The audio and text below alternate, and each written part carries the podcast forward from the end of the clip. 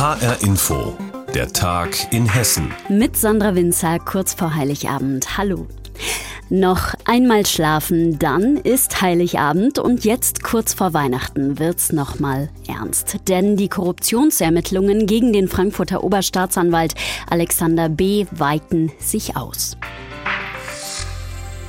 Nach HR-Informationen hat das Land Hessen einen Staatsanwalt der Generalstaatsanwaltschaft Frankfurt vom Dienst suspendiert. Und zwar einen, der unter Alexander B. jahrelang im Bereich Ärztekorruption ermittelt haben soll. Unser Reporter Volker Siefert recherchiert intensiv zu diesem Fall und ich habe ihn vor der Sendung gefragt, wer genau dieser Staatsanwalt ist, der da vom Dienst suspendiert worden ist. Ja, der Mann war lange Zeit so etwas wie die rechte Hand von Alexander B. Er hat bei der Zentralstelle zur Bekämpfung von Betrug im Medizinbereich gearbeitet, also jener Taskforce, über die Alexander B. die aufgeblähten Gutachten im Millionenbereich jahrelang hat laufen lassen. Und er war auch Sprecher der Generalstaatsanwaltschaft, also Hessens höchster Strafermittlungsbehörde, Alexander B.s Stellvertreter sozusagen, so etwas wie das Aushängeschild der Justiz. Heißt das im Umkehrschluss, Volker, dass er quasi ein Komplize von Alexander B. war und bei der Bereicherung an den aufgeblähten Gutachten unterstützt hat? Nein, das können wir mit Sicherheit nicht sagen. Aber wir wissen, dass ein Zusammenhang mit den Ermittlungen gegen Alexander B. bei der Suspendierung besteht. Und wir müssen uns ja auch vergegenwärtigen, eine Suspendierung ist ja keine Petitesse.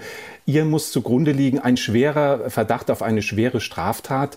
Und es muss eine Strafe zu erwarten sein für den Beamten, die mindestens ein Jahr auf Bewährung beinhaltet. Sonst kann ein Beamter nicht suspendiert werden, weil eben die Grundlage sein muss, dass davon auszugehen ist, dass er nicht mehr in den Beamtenstatus zurückkehrt und seine Pensionsansprüche verliert. Und wir wissen noch etwas anderes bei dem suspendierten Beamten. Er war, wie gesagt, die rechte Hand von Alexander B. und hat selbst Gutachten im Medizinbetrugsbereich vergeben, und zwar im erheblichen Umfang. In einem Fall, der mir bekannt ist, waren Gutachterkosten, die durch ihn maßgeblich erzeugt wurden, von einer halben Million Euro geschaffen worden. Es ging um einen Betrugsverdacht gegen einen Arzt, der in einem wesentlich geringeren Umfang betrogen haben soll. Übrigens, das Verfahren wurde dann eingestellt. Und äh, allein an diesem Fall kann man festmachen, dass es doch irgendwie eine sehr auffällige Praxis war, die dieser suspendierte Beamte mitgemacht hat. Und es liegt auch eine Dienstaufsichtsbeschwerde wegen dieses Falls gegen ihn und noch einen Beamten der Generalstaatsanwaltschaft vor weil der Anwalt, der diesen Fall behandelt hat, gesagt hat, die müssen das doch mitbekommen haben, dass da irgendwas mit den Gutachterkosten nicht gestimmt hat. Jetzt hat der Fall rund um Alexander B. ja dafür gesorgt, dass manche Menschen sich fragen, wie kann das überhaupt sein, dass eine Staatsanwaltschaft jahrelang korrupte Machenschaften in der Justiz betreibt, ohne dass das jemand mitbekommt. Wie schätzt du das Ganze ein, Volker? Naja, es muss auf jeden Fall erstmal die Frage geklärt werden, warum Justizministerin Eva Kühne-Hörmann von der CDU die Öffentlichkeit über die Suspendierung nicht aktiv informiert hat. Denn schließlich hat sie immer gesagt, äh, das Vertrauen in die Justiz kann nur hergestellt werden, indem Transparenz und Aufklärung das Gebot ist. Das scheint in diesem Fall nicht der Fall zu sein. Wie schon gesagt, es gibt keine aktive Information durch das Ministerium. Und eine zweite Frage steht nun unmittelbar im Raum. Eva Kühne-Hörmann hat immer von Anbeginn des Falls Alexander B. gesagt, wir haben es bei ihm mit einem kriminellen Superhirn zu tun, also quasi einer, der alle getäuscht hat, der über Jahre so genial seine kriminellen Machenschaften gemacht hat, dass es keiner mitbekommen hat. Sollte es nun einen zweiten Fall im Justizapparat geben, dann wird dieses Bild möglicherweise brüchig und wir müssen uns tatsächlich fragen, gab es ein Netzwerk in der hessischen Justiz, die über anderthalb Jahrzehnte es ermöglicht hat, eben kriminelle Machenschaften zu machen, ohne dass dies aufgeflogen ist. Sagt Volker Siefert. Er recherchiert intensiv zum Fall rund um Alexander B., der Jurist, der sich jahrelang an aufgeblähten Gutachten bereichert haben soll. Vielen Dank für die Informationen, Volker. Einmal schlafen noch, dann ist es soweit. Für viele Christen in Hessen ist Heiligabend Zeit bei den meisten für Familie, gutes Essen und Geschenke. Doch der Weihnachtsbummel in diesem Jahr stand mal wieder unter dem Corona-Stern. Viele Kundinnen und Kunden haben sich beim Einkaufen zurückgehalten. Für den hessischen Einzelhandel bedeutet das ein sattes Minus im Vergleich zur Vor-Corona-Zeit 2019. Einzelheiten zum hessischen Weihnachtsgeschäft hat HR-Wirtschaftsreporterin Jutta Nieswand für uns. Im Einkaufscenter Com in Offenbach. Ein paar Kunden sind hier im Erdgeschoss unterwegs, doch voll ist es nicht. Noch weniger Leute sind im ersten Stock unterwegs, wo Ursula Katzer ihre Modeboutique Lee Stühler hat. Im Moment fühlt es sich an wie ein weiterer Lockdown, weil viele Menschen, die normalerweise um die Zeit unterwegs sind und nochmal bummeln gehen, über den Weihnachtsmarkt laufen, Geschenke suchen, für sich selbst was Nettes zum Anziehen, für die Feierlichkeiten oder für einen kleinen Urlaub im Moment einfach fehlen. Nicht nur zu ihr kommen weniger Kunden, auch bei anderen Einzelhändlern sind es weniger als sonst im Vorweihnachtsgeschäft. Zwar läuft es besser als während des Lockdowns vor einem Jahr, doch natürlich schlechter als 2019 vor der Pandemie. Peter Ahrens, Geschäftsführer des Kaufhauses Ahrens in Marburg. In unserem Haus äh, haben wir in einem normalen Jahr etwa zwei Millionen Besucher, nicht mit Kunden zu verwechseln. Die haben wir analog gegenwärtig nicht. Aber wir haben eine höhere Umwandlungsquote. Der Kunde kauft mehr und investiert mehr in seinen Kauf, als er das im Jahr 2019 getan hat. Denn wer kommt, weiß klarer, was er will, sagt Ahrens. Trotzdem ist der Umsatz insgesamt geringer als 2019.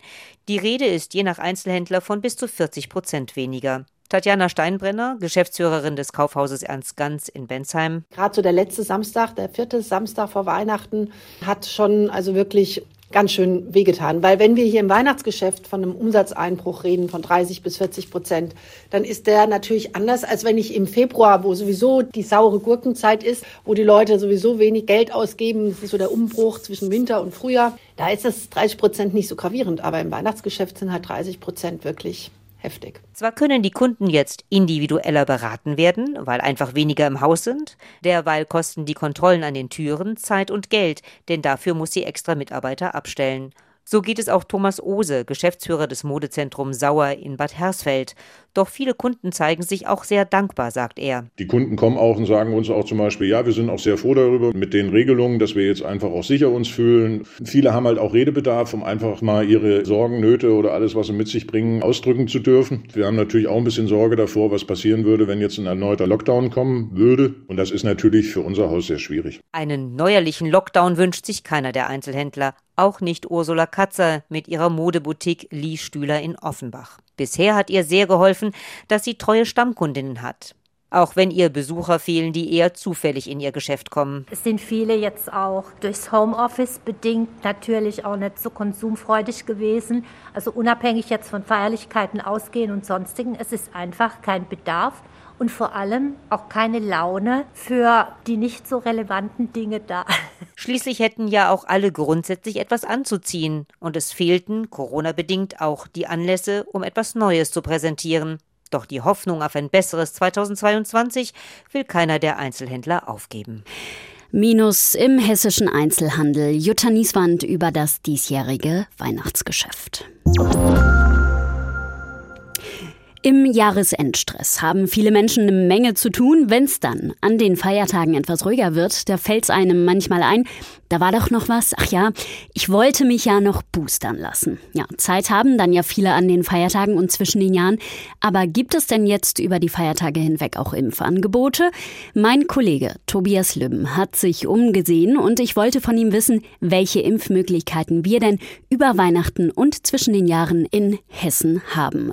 Wird denn überhaupt geimpft, Tobias? Zwischen den Jahren wird geimpft, und zwar in den Impfstellen der meisten Städte und Kreise. Aber Vorsicht, vielerorts muss man vorher einen Termin buchen und da sind nur noch wenige frei. Auch bei den Arztpraxen wird es eng, denn viele haben geschlossen. Und alle, die Sprechstunde haben, müssen natürlich erstmal die Krankheitsfälle versorgen. An Heiligabend haben auch einige Impfzentren geöffnet, zum Beispiel in Kassel im City Point bis 14 Uhr. Und in Frankfurt gibt es eine ganz besondere Impfaktion, im Frankfurter Dom nämlich Voranmeldung nötig. An den Feiertagen selbst ist mal Impfpause, fast überall, mit ganz wenigen Ausnahmen, zum Beispiel im Frankfurter Bahnhofsviertel, im Latin Palace Chango, wo sonst zu Latino-Musik getanzt wird, kann man sich am ersten Weihnachtsfeiertag die Spritze holen und am zweiten Feiertag geht das im städtischen Impfzentrum in Offenbach in Bernhardbau in der Herrenstraße. Wie sieht es denn insgesamt aus aktuell mit Impfterminen? Deckt das Angebot denn jetzt mittlerweile die Nachfrage? Ja, es sieht jetzt viel besser aus als noch vor drei Wochen, als teilweise wirklich Mangel herrschte. Bei den meisten Impfstellen der Städte und Kreise sind jetzt Termine zu bekommen, spätestens innerhalb der nächsten zwei Wochen, sag ich mal. Wer zum Beispiel mal guckt auf den Buchungsportalen, zum Beispiel in Gießen, der findet in der ersten Januarwoche noch einige Termine. Im Landkreis Offenbach genauso. Und mancherorts braucht man ja gar keine Termine, in Kassel etwa oder im Kreis Waldeck-Frankenberg. Manche Kreise, wie etwa der Main-Taunus-Kreis, die wollen sich zwischen den Jahren auf Kinderimpfungen konzentrieren konzentrieren. Für Erwachsene gibt es da nicht ganz so viele Impfungen, aber insgesamt kann man sagen, wer den Peaks will, der kann ihn jetzt auch relativ schnell bekommen. Nur halt nicht an den Feiertagen. Oder zumindest nur an wenigen Orten. Also es gibt sie, die Impfangebote, auch zwischen den Jahren. Tobias Lübben hat recherchiert. Vielen Dank. Weiße Weihnachten. Das wird bei uns in Hessen wahrscheinlich nicht überall der Fall sein. Gut, aber sieht es jetzt in zwei hessischen Skigebieten aus über die Feiertage. In Willingen und auf der Wasserkuppe wird's immer weißer. Klar, da wird auf den Pisten nachgeholfen, aber das stört die Schneesportlerinnen und Sportler ja nicht. Eine weiße Weihnacht und rutschige Feiertage sind ihnen quasi sicher. Unser Reporter Andreas Heigen hat die Vorbereitungen in Hessens Skigebieten begleitet. Mit Volldampf schießen die Schneekanonen Kunstschnee auf die Pisten. Der Schneenebel schimmert im Sonnenlicht und verteilt sich auf der Bahn. Ein tolles Bild, das Lust auf Wintersport macht. Auf der Wasserkuppe zum Beispiel, Hessens höchstem Skigebiet. Florian Heidmann ist der Betriebsleiter der Ski- und Rodelarena Wasserkuppe und wo der momentan viel Zeit verbringt, das dürfte klar sein. Ja, ich sitze gerade äh, in der Pistenraube. Wir haben wieder eine tolle kalte Nacht hinter uns. Die Schneekanonen liefen auf Hochtouren. Wir haben jetzt bis zu 40 cm Schnee auf der Märchenwiesenabfahrt produzieren können. Also im Moment wirklich klares Wetter, Sonnenschein, Winter Wonderland auf der Wasserkuppe. Wir laden euch natürlich alle gern ein, um bei uns Ski zu fahren. Pistenprofi Florian Heidmann ist sich also sicher. Wir haben über Weihnachten definitiv Winterbetrieb. Genauso ist das auch in Nordhessen im Skigebiet Willingen. Seit über 48 Stunden feuern die Schneekanonen, was das Zeug hält. Die Bedingungen sind gut, der Schnee bleibt liegen. Ab Freitag öffnen auch hier die ersten Liftanlagen. Zunächst wird das auf sechs bis acht äh, Pisten sein, auch bei sechs bis acht Anlagen, die in Betrieb sein werden. Das ist vom kleinen Förderband für die Anfänger äh, bis hin zu den großen äh, Sesselliftanlagen am Ritzhagen und am Köhlerhagen. Die werden in Betrieb sein, einige Schlepplifte. Sagt der Sprecher des größten Skigebiets in Hessen, Jörg Wilke. Nicht gut hingegen sieht's für Rodel- und Skifans in Mittelhessen aus. Tja, da bleibt momentan die weiße Pracht aus. Es ist einfach zu warm, Schnee, Fehlanzeige, berichten die Liftbetreiber. Zum Beispiel die Kanonen vom Ski- und Rodellift Hohensolms im Lahn-Dill-Kreis. Die bleiben aus. Das gleiche Spiel auch beim Skilift Herrchenhain in Grebenhain im Vogelsberg. Hier hofft man auf einen kalten Januar. Aber immerhin, die ersten Anlagen laufen in Hessen zu Weihnachten und in Nordhessen in Willingen, da sind die Skiaussichten echt gut. Jörg Wilke, Sprecher des Skigebiets, erklärt wieso. Wir hoffen, dass wir dann nach den zwei Tagen wärmerem Wetter, die wir dann über Weihnachten wohl bekommen werden, danach in der kalten Phase, die dort gemeldet ist, alle anderen Lifte auch in Betrieb nehmen können sodass wir dann hoffentlich ab Mitte nächster Woche das ganze Skigebiet mit 16 Liftanlagen und 17 Pistenkilometern tutto completo in Betrieb haben.